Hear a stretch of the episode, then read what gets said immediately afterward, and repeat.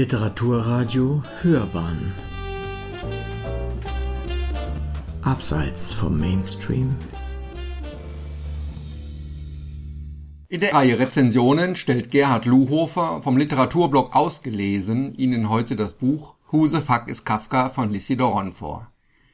Liebe Zuhörerinnen und Zuhörer, seien Sie herzlich willkommen zu meiner heutigen Buchvorstellung. Mein Kollege Arndt Stroscher hat vor kurzem das Buch Judas von Amos Oz vorgestellt. Mit Lizzie Doron habe ich Ihnen einen weiteren israelischen Schriftsteller beziehungsweise natürlich eine Schriftstellerin mitgebracht, deren Werk übrigens auch, wie das von Oz, von Miriam Pressler übersetzt worden ist, die jedoch ganz anders ist als Oz. Lizzie Doron wurde 1953 in Israel geboren, ihre Mutter war die einzige der Familie, die das Naziregime überlebt hatte.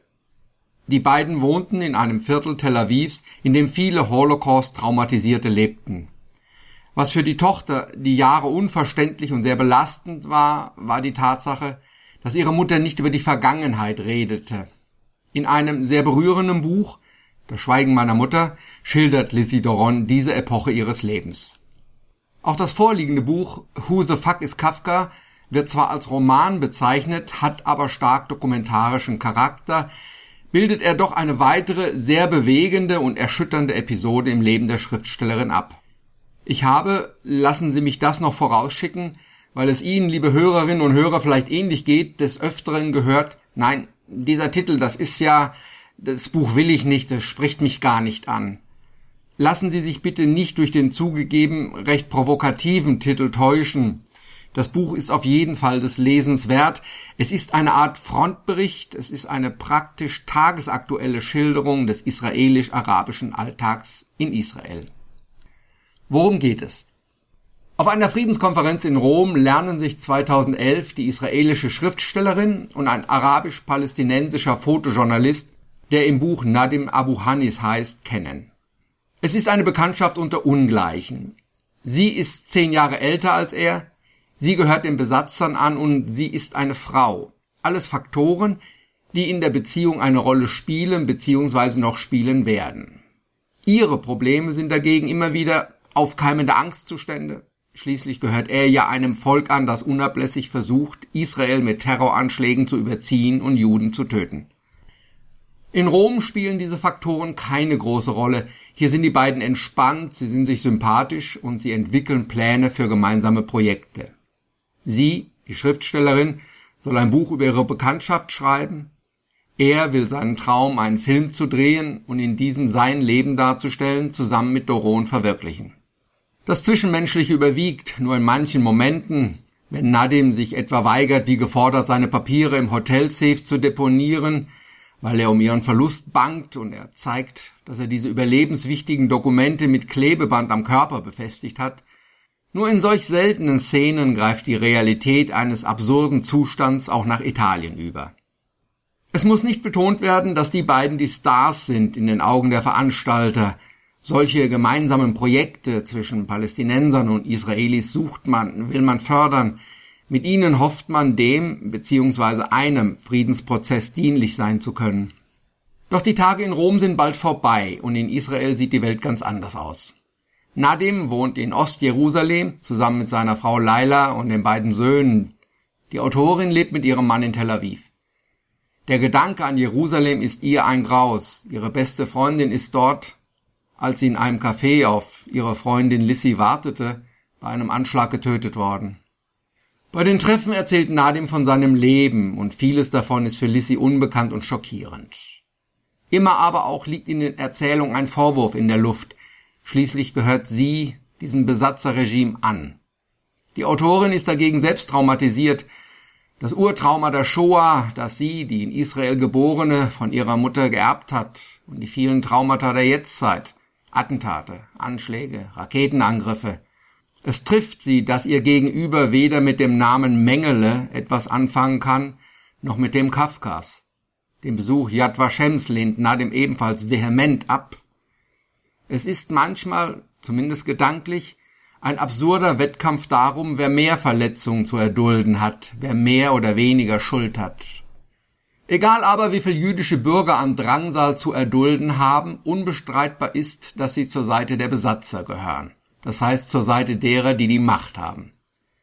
Das Sicherheitsbedürfnis, das Israel hat, scheint sich oftmals selbstständig gemacht zu haben, zum Selbstzweck geworden zu sein.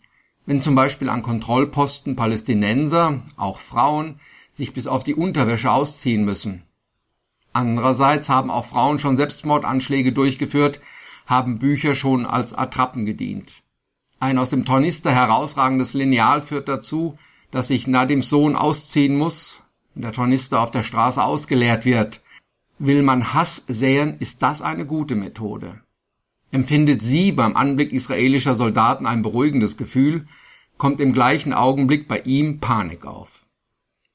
Das Verhältnis der beiden ist kompliziert, von vielen Faktoren abhängig. Eine jüdische Frau und ein deutlich jüngerer arabischer Mann, sie fallen auf.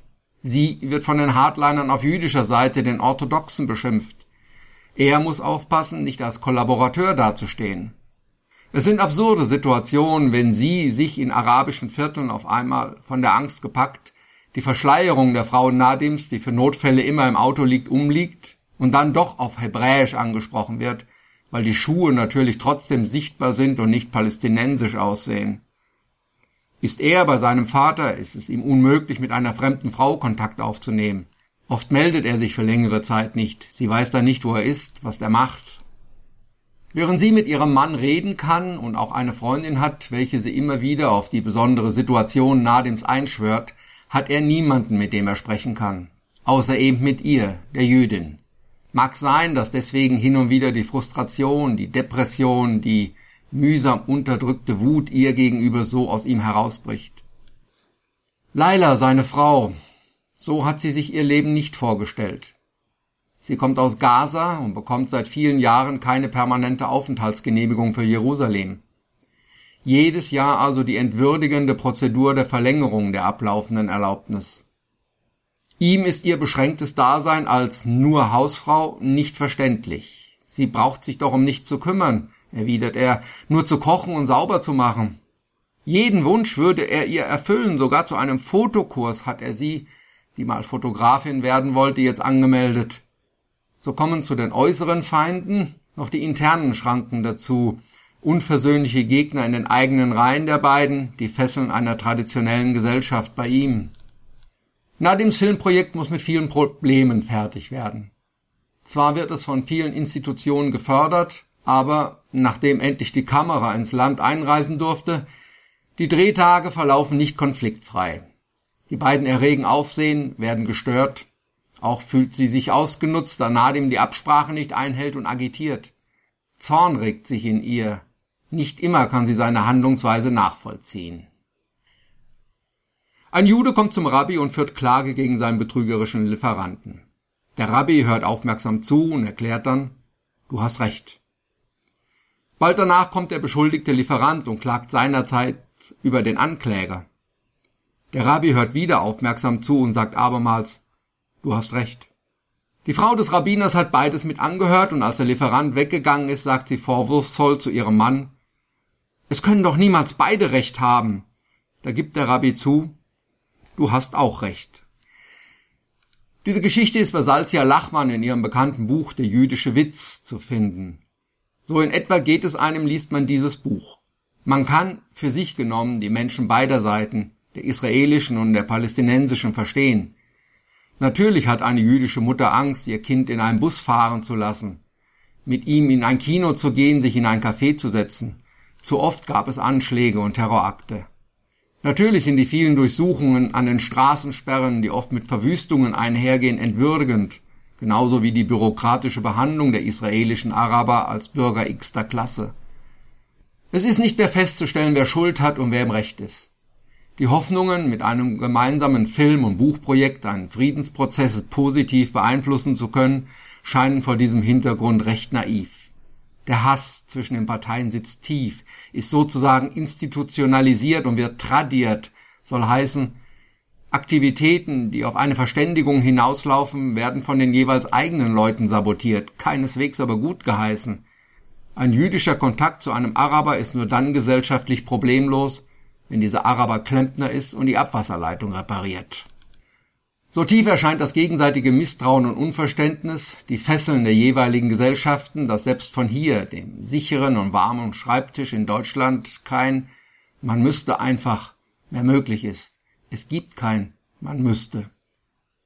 Der israelische Schriftsteller Nir Baram hat zum Ergebnis der letzten Wahl in Israel konstatiert, dass die Hardliner sich durchgesetzt haben mit einer Art Wagenburg-Mentalität der Idee, nämlich, Zitat, dass die Welt und insbesondere die Araber den Juden feindlich gegenüberstehen und dass es keinen Ausweg aus dieser Konfrontation gibt. Aber mit der Waffe in der Hand kann man überleben, wenn man hart bleibt. Für die jüdisch-israelischen Bürger seien mittlerweile Straßensperren, Tötungen, die ganze Besatzung normal geworden und erregen keine Entrüstung mehr. Ja, sie werden möglichst negiert und nicht mehr wahrgenommen. Die Lebensverhältnisse der Palästinenser interessieren keinen mehr. Und die exzessive Siedlungspolitik in den besetzten Gebieten hat mittlerweile Fakten geschaffen, die praktisch nicht mehr aus der Welt zu räumen sind. Nach Nir Barams Einschätzung ist die Zwei-Staaten-Lösung faktisch nicht mehr realisierbar. Im Buch Dorons finden sich durchaus Beispiele für diese Ansicht. Mehr als einmal führt Nadim seine Partnerin an Plätze, die ihm wichtig sind, den Friedhof zum Beispiel, auf dem seine Familienangehörigen bestattet wurden, um dann am Schluss festzustellen, dass die israelischen Behörden planen, hier einen Park anzulegen. Oder er zeigt ihr Häuser, ja ganze Straßenzüge in arabischen Vierteln, die abgerissen werden sollen, um eine neue Straße zu bauen. Andererseits verfallen viele Straßen und Gebäude in Ostjerusalem, weil sich die Bewohner weigern, mit der israelischen Stadtverwaltung zusammenzuarbeiten. So lässt einen der Bericht Dorons ratlos, mutlos und erschüttert zurück. Ein gordischer Knoten, der auch und gerade durch Gewalt, dies wurde nun häufig genug ausgetestet, nicht zu durchschlagen ist. Ein neues Seil nehmen, das alte weglegen, auf das niemand mehr drankommt, zurück auf Null, ziehen sie alle Waffen ein und heilen sie alle Wunden. Das Heilen der Wunden, der Traumata, die Verletzung der Seele, das gegenseitige Misstrauen, der Hass, die Verachtung, die Vorurteile beziehungsweise positiv formuliert, überhaupt der Wille, es zu schaffen, letztlich hat sich ja mittlerweile jede Seite irgendwie in ihrer Situation eingerichtet, dass sich gegenseitig als gleichwertig und gleichberechtigt anerkennen, vielleicht sogar noch die größere Hürde im Verhältnis zu den Waffen. Dorons Buch wird als Roman verkauft, das ist aber kaum zutreffend. Viel eher sind es Tagebucheintragungen, Protokolle, Dokumentationen, lesen wir Stichworte und Gedanken der Autorin. Sie bricht den großen Konflikt herunter auf zwei Menschen, die einen gemeinsamen Traum entwickeln und letztendlich selbst daran scheitern. Der Film wird nie gedreht, das Buch muss so geschrieben werden, dass Rückschlüsse auf den echten Nadim nicht möglich sind, seine Identität herauszufinden, könnte ein Todesurteil sein. Israel, das Doron einmal als Sammelstelle für die traumatisierten Juden aus aller Welt bezeichnet, sammelt fleißig weiter Traumatisierte, seien es nun bei den jüdischen Bürgern die Angehörigen von Terroropfern und Militäreinsätzen, so sind es bei den arabischen Bürgern die Opfer der Willkür, der täglichen und der besonderen, der militärischen Gewalt. Wobei man auch im Auge haben muss, dass das, was der eine Terror nennt, für den anderen ein Befreiungskampf ist. Das Semantische spielt auch in diesem Konflikt eine Rolle. Husefakis Kafka ist, so mein persönlicher Eindruck, als Roman, als literarischer Text wenig erwähnenswert. Als Zeitdokument jedoch halte ich das Buch für sehr empfehlenswert, obwohl die Machtlosigkeit, die man auch als Leser trotz kleiner Erfolgserlebnisse der Protagonisten am Ende verspürt, den Text nicht als Vergnügen erscheinen lässt.